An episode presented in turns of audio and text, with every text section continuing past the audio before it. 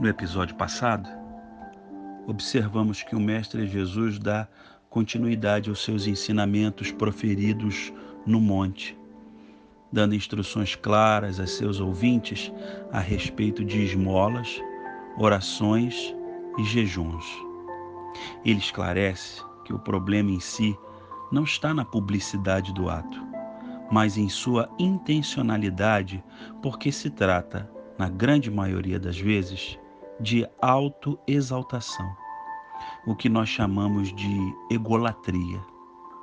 Vimos, portanto, que a simplicidade do ato brota de um coração que entende a condição humana e que por isso se entende imerecedor do auxílio recebido por Deus, o Pai, passando a viver uma vida que promove o nome daquele que é nosso paradigma, Jesus Cristo, de Nazaré. Estes assuntos são recorrentes pelos homens da Bíblia, visto que se trata de alguns dos deveres religiosos do hebreu e posteriormente do muçulmano. Ocorre que o termo que identifica a manifestação de atos de justiça por parte do homem foi traduzido por uma ideia de se, aspas, ter compaixão, adulterando assim o seu sentido uma vez que, como judeu, a palavra proferida no sermão é sedaká, ou ainda sedek, cuja derivação provém de equidade por parte da prática em relação a quem recebe. Trata-se, então, de ato relacional que descreve a justiça divina presente em nossas ações e que, se tomar alguma publicidade, que o seja de forma incidental, mas nunca de forma intencional. O único que deve servir de testemunha é aquele que tudo contempla, porque é onisciente. Aleluia.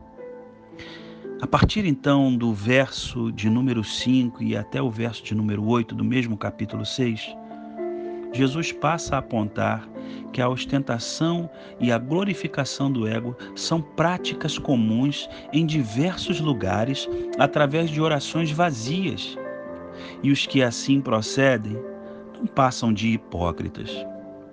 Não há aqui condenação de prática de oração coletiva, mas o aviso ao perigo da afetação do hipócrita que vai agir em busca de reconhecimento humano em detrimento da busca do amor de Deus, o Pai.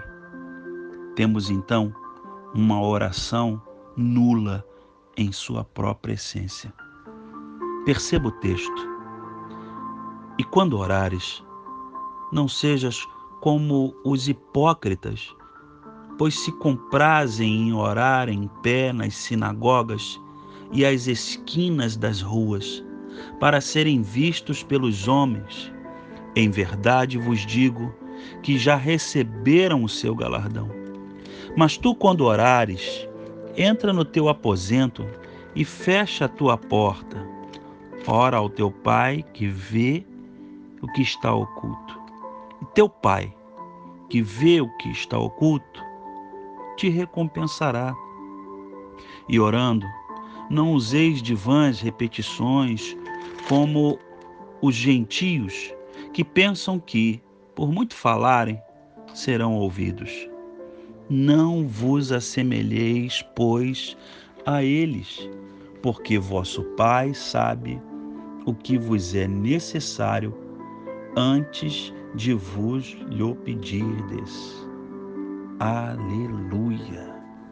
Graças a Deus posicionamento e o caráter de quem ora reflete uma experiência pessoal de relacionamento com o Pai e quem procede em justiça ao próximo, a partir dela, promove o nome poderoso de nosso Senhor. Em outras palavras, meus irmãos, não é possível que uma oração genuína tenha em algum sentido busca de satisfação própria ainda que possuamos expectativas a respeito de nosso Senhor e necessidades pessoais apresentadas a Ele no mesmo ato de oração. Importa que a vontade dele seja feita. Daí que não se pode orar para buscar reconhecimento humano, tampouco mudar os decretos de Deus. A vida de oração, a vida relacional com o Senhor Deus e com o próximo busca, antes de mais nada, mudar a nós mesmos.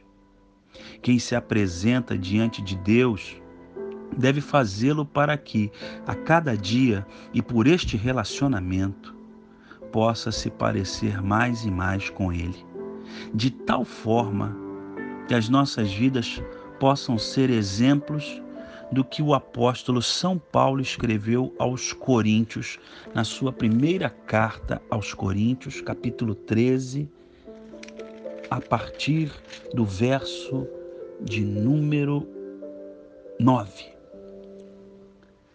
Porque em parte, diz a palavra, em parte conhecemos e em parte profetizamos.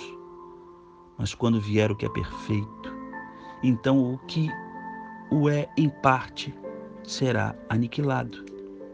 Quando eu era menino, falava como menino, sentia como menino, discorria como menino, mas logo que cheguei a ser homem, acabei com as coisas de menino, porque agora vemos por espelho em enigma, mas então veremos face a face. Agora conheço em parte, mas então conhecerei, como também sou conhecido. Aleluia, aleluia. Assim espero que a sua vida possa ser cheia da presença do doce e poderoso Santo Espírito e que Ele mesmo vá te pulindo para que você não reflita o Cristo de Deus apenas como uma criatura, mas como filho, como filha.